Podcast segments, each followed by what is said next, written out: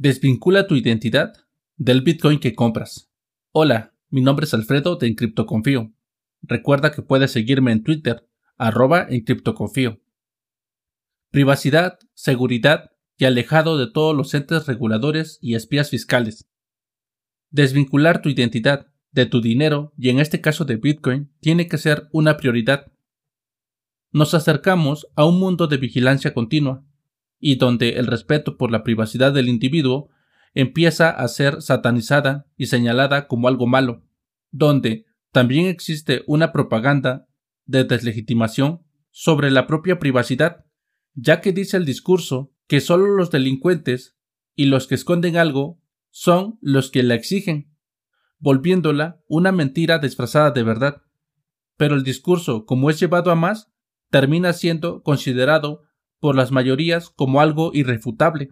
Eso mismo sucede con el dinero ante los entes reguladores, que se llenan la boca al decir que por fines de transparencia y de combate al blanqueo de capitales, al financiamiento de terrorismo y barbaridades más, es como se excusan para crear regulaciones que atentan contra la privacidad del individuo, mera excusa para tenerte vigilado y jugar con la extorsión legalizada por parte del Estado, puesto que siempre existe la acusación inminente de que eres un posible delincuente. Así que seas o no seas un delincuente, aún así te vigilan y fiscalizan por igual.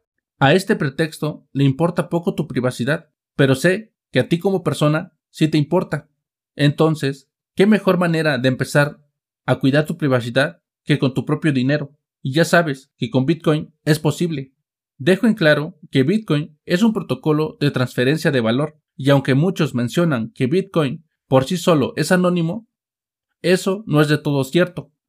Bitcoin, como todo dinero, es tan anónimo o privado como tú pretendas que lo sea.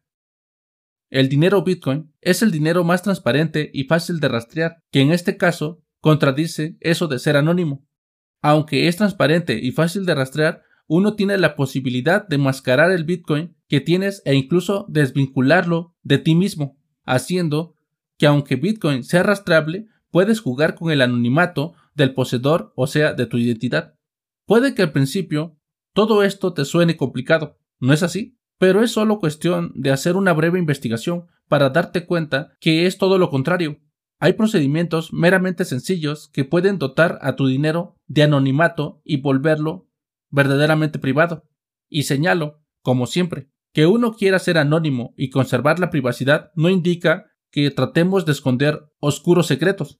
Más bien, es que la privacidad es este sentido de que tú puedes escoger con quién quieres compartir lo que consideras íntimo y privado, y no que el Estado o empresas privadas decidan sobre qué compartir sobre tu privacidad. Nadie quiere ir por la vida en una caja de cristal y que las personas sepan todo de ti. Bueno, hoy que vivimos en la realidad donde la privacidad pasa a segundo plano por estar todo el tiempo abordados por la era digital, redes sociales y por el nuevo estándar de compartir que se vuelve excesivo, al punto de que toda la sociedad es un libro abierto. Y lo sé, si eres feliz, no preocupándote por tu privacidad, tal vez este podcast te importa poco y el mensaje que transmito. Pero, si por lo contrario te importa la privacidad, Pon de tu parte, preocúpate por investigar todo lo posible sobre los métodos que te ayuden a volverte un individuo soberano.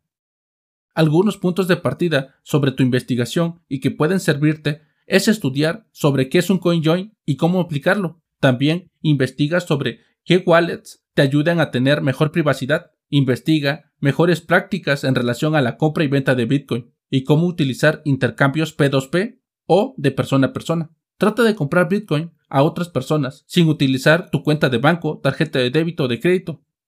Busca en tu localidad personas que quieran vender o comprarte Bitcoin y obviamente tú págales en efectivo. Haz una gestión de intercambios o exchange, o sea que no abras múltiples cuentas en estas plataformas ni entregues documentación a estos intercambios a no ser que sea muy muy necesario. De otro modo, mantente alejado.